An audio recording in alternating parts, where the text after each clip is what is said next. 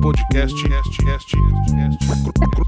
cruzando pontes, podcast, cruzando,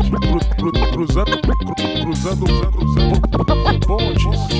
Salve, salve, meu nome é Fabiana Ivo e vou trazer hoje para você o podcast Cruzando Pontes, versão resumida do boletim trimestral da ANIP, Articuladora de Negócios de Impacto da Periferia.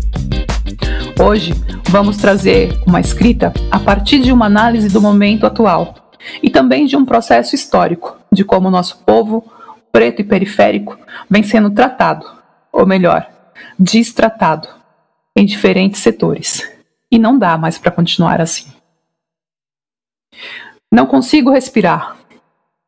Não consigo respirar quando dizem que foi engano alvejar com 80 tiros um músico negro, Evaldo Rosa.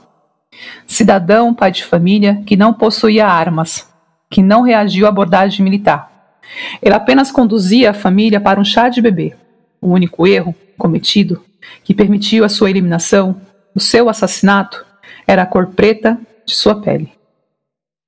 Eu não consigo respirar quando dizem que a morte da pequena Agatha Vitória, menina negra de oito anos que voltava do passeio com a mãe, foi apenas fruto de uma bala perdida entre bandidos e policiais, cujo tiroteio nunca existiu, exceto pela bala que atravessou a Kombi, aonde a pequena Agatha estava. Não consigo respirar quando dizem que o policial achou que era bandido e por isso assassinou com um fuzil João Pedro, adolescente, negro de 14 anos. Ele apenas brincava com os primos na sua casa, na casa da sua família. Estava deitado no chão, sem oferecer nenhuma resistência à abordagem policial, e recebeu um tiro nas costas. Não consigo respirar quando escuto que foi acidente, a morte do pequeno Miguel Otávio, criança negra de 5 anos, que caiu de uma altura de 35 metros, quando estava temporariamente sob a responsabilidade da patroa de sua mãe. Não consigo respirar quando vejo as imagens de um adolescente negro sendo chicoteado e torturado por tentar furtar uma barra de chocolate no supermercado. Não consigo respirar quando me dou conta de que fazem 40 anos que um operário, líder sindical e líder comunitário negro, Santo Dias, foi assassinado por um policial com um tiro nas costas. Não consigo respirar quando vejo um homem negro de 46 anos, George Floyd, sendo asfixiado por um policial o policial pressionava o joelho contra o pescoço de Floyd. Não consigo respirar foi a frase dita mais de 20 vezes por Floyd, enquanto morria. Não consigo respirar quando percebo que poucos dias depois do assassinato de Floyd, a violência policial se repete de forma bem parecida. Desta vez, a vítima foi uma mulher negra de 51 anos, que por sorte não morreu, enquanto o policial pisava em pé em seu pescoço.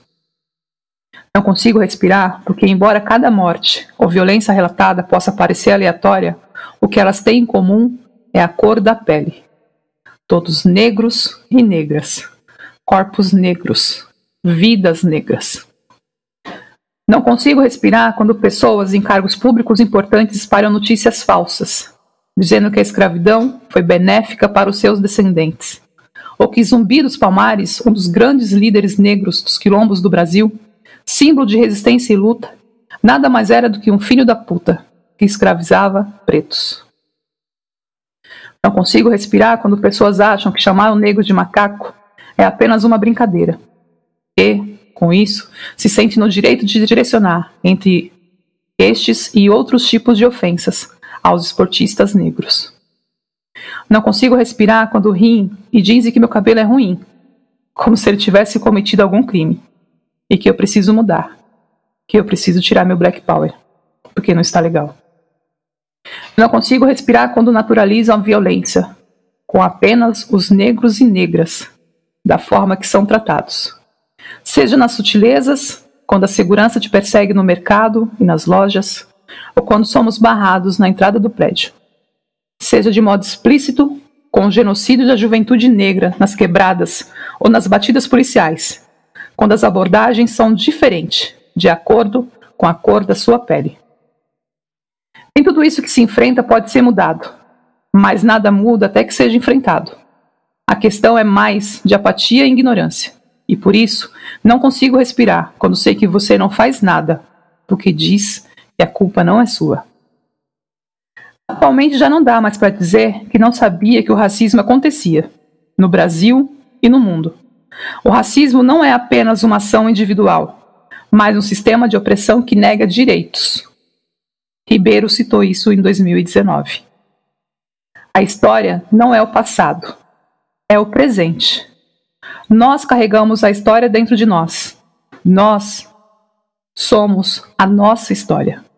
Assim, nós temos a oportunidade de agir diferente, de assumir a responsabilidade pela mudança e de não compactuar mais com o racismo impregnado, direto ou indiretamente, na nossa estrutura social e nas nossas vidas. Não fazer nada também é colaborar para que o racismo permaneça. O silêncio torna ética e politicamente responsável pela manutenção do racismo. Ribeiro 2019. Não consigo respirar. Nós não conseguimos respirar. Nós da NIP não conseguimos respirar todas as vezes que presenciamos atitudes racistas. Não conseguimos respirar quando percebemos que o mundo dos negócios, em especial que não são de impacto, ainda é dominado por diferentes ações e estratégias que contribuem para a continuação do racismo. Mas não precisa ser assim. Dá para mudar esse cenário. Estamos juntos e juntas, firmes nessa luta. Vem com a gente. Vidas negras importam. Vidas negras importam.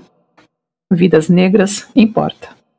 A partir dessa análise dessa escrita, a gente chama e convida você a olhar outras narrativas, a compreender outros processos que a banca, a FGV e a Artemisia vêm desenvolvendo.